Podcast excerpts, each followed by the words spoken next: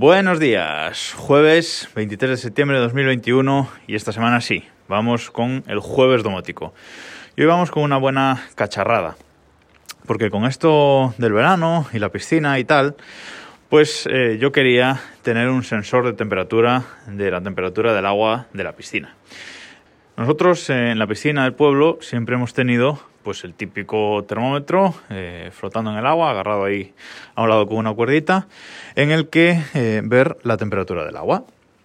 Pero para eso pues tienes que estar allí, tienes que ir allí y sacar el termómetro y mirar la temperatura a la que está en agua. Pero yo lo que quería era ver la temperatura de la piscina desde el móvil, para ver cómo sube, cómo baja, ver un histórico de la temperatura del, del agua y sobre todo pues también para ver en, invierno cuánto baja, etcétera. Bueno, quería eh, hacer eso, pero tuve durante mucho tiempo estuve pensando cómo hacerlo y no veía eh, realmente una mm, solución fácil.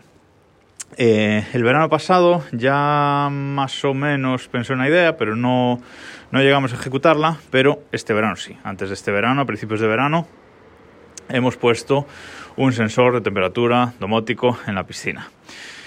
¿Y cómo lo he hecho? Pues eh, con Tasmota y con un Sonoff, como me caracteriza, ¿vale?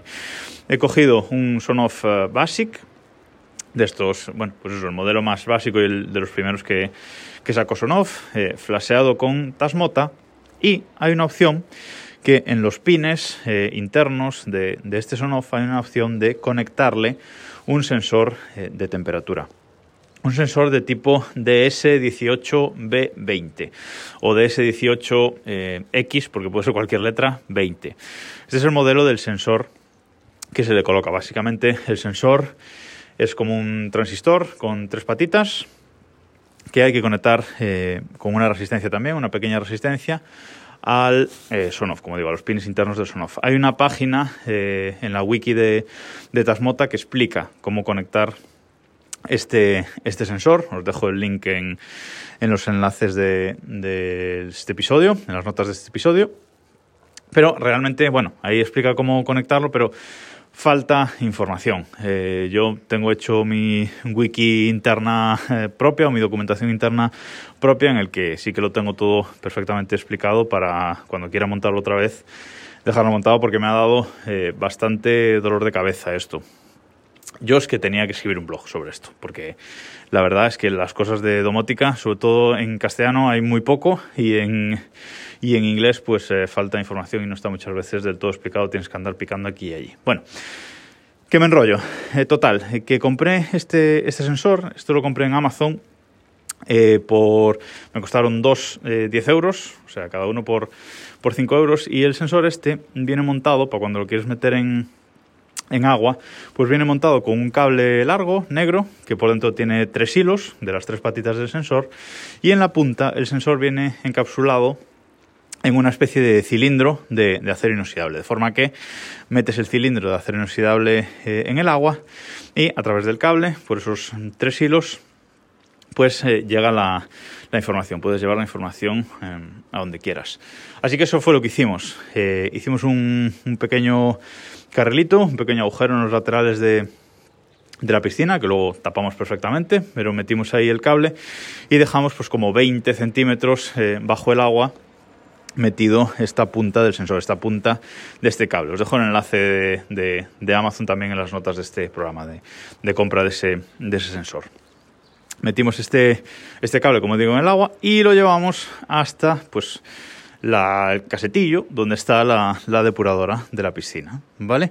Llevamos el cable hasta ahí, esos tres hilos, y ahí dentro, pues en la caja de conexiones, pusimos el Sonoff Basic, como digo, el Sonoff Basic cableado. Ahí se le da tensión al Sonoff Basic y a partir de ahí ya está, se conecta eh, el Sonoff a la Wi-Fi y, y el Sonoff al sensor y ya está. No penséis que va electricidad a la, a la, piscina, porque estos tres cables, como digo, no llevan eh, tensión. La tensión se le da al son-off, pero luego la parte del sensor de, de, temperatura que va al agua de la piscina, ahí no lleva, no lleva corriente, no lleva tensión, simplemente mide la temperatura y pasa la información eh, al son-off.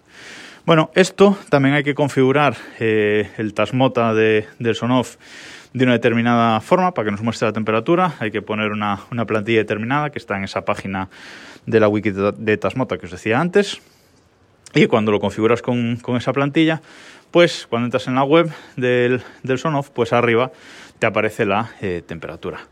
Esto eh, ya a partir de aquí, mediante el plugin eh, MQTT de MQTT Thing de, de Homebridge, pues ya lee esta información y a partir de ahí ya nos la muestra en HomeKit. Así que ahora tengo en HomeKit un sensor de temperatura que le he llamado piscina, que me da la temperatura de la, de la piscina. Particularidades. la precisión de este sensor es de 0,1 grados centígrados, ¿vale? Cuando entras en la, en la página del Sonoff, pues arriba te pone la temperatura eh, exacta, pues 27,3, 27,4, así, ¿vale? ¿Qué pasa? Que HomeKit para sensores de temperatura, por lo que sea, decisión de Apple, eh, las temperaturas solo van de 0,5 en 0,5. Con lo cual, eh, si en HomeKit veo que la temperatura de la piscina son 28 grados, a lo mejor la temperatura real son 27,8. Pero bueno, eh, es asumible. No pasa nada, sé, que eso es así y más o menos pues desde HomeKit tengo ese error de, 0,5 eh, grados, pero está bien. ¿Qué pasa? Que esto pues eh, no lo puede hacer todo el mundo, a lo mejor, no por tener una piscina, sino por poder llevar un cable desde la piscina, desde dentro de la piscina hasta pues la caseta donde está el depurador o hasta un sitio donde se pueda poner un sonoff, un sitio donde haya wifi para que el sonoff se conecte a la wifi, mm, etcétera. Esto fue una de las cosas que, nos paró de montar este, este sistema antes y porque tuve tantas dudas y estuve buscando tanto cómo eh, montarlo. Pero resulta que un oyente de este podcast, eh, con el que he hablado bastante por, eh, por Telegram, no me acuerdo ahora del nombre, perdona, pero un oyente de este, de este podcast me comentó que tenía algo así montado también, que tenía un sensor de piscina montado. Y él lo tiene mucho más fácil. Él se ha comprado un sensor de temperatura eh, de la marca Inkbird, ¿vale? Como tinta pájaro, por ejemplo. Inkbird, que se ha comprado en, en, AliExpress y es un sensor de temperatura que flota. Flota en el agua, eh, tiene una forma así de un cono de helado un poquito más grande y flota en el agua y tiene eh, en la parte eh, superior que es plana, tiene una pantallita, ahí donde nos muestra la, temperatura y el máximo de temperatura que se ha registrado, y luego tiene una, una, antenita.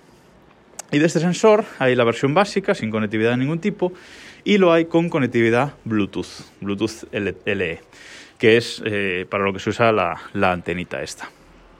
Entonces, ese sensor de temperatura lleva dos pilas AA dentro eh, y lo enroscas y van las pilas dentro. Como digo, va flotando libre por la piscina y te puedes conectar a él, por ejemplo, desde el Bluetooth de una Raspberry Pi donde tengamos instalado eh, Homebridge.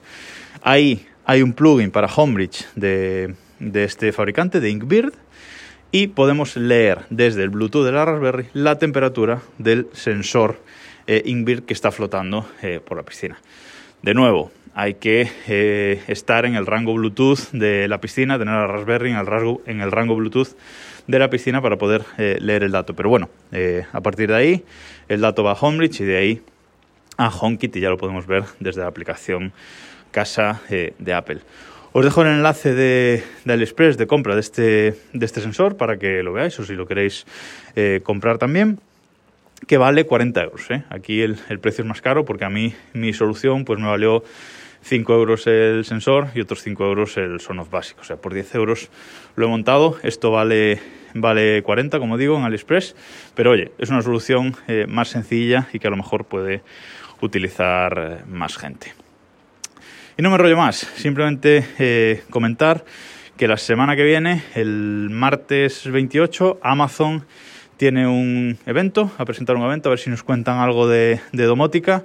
De momento ya han ido soltando novedades. Eh, este Fire TV 4K Max que han presentado, un nuevo dongle para, para la televisión, eh, un nuevo Kindle Paperwhite de 6,8 eh, pulgadas con bueno, con luz, temperatura de, color de la pantalla, etcétera, muchas muchas novedades para este nuevo Kindle y también pues los, eh, routers Seero que tienen, pues ahora vienen en pack de 2, que hasta ahora solo verían en pack de 1 y de 3. Bueno, han ido soltando novedades, pero veremos qué nos presentan eh, el martes en esa, en esa presentación eh, que han anunciado, a ver si nos cuentan algo de domótica también relativo a Alexa y a todo su ecosistema. Nada más por hoy. Nos escuchamos mañana.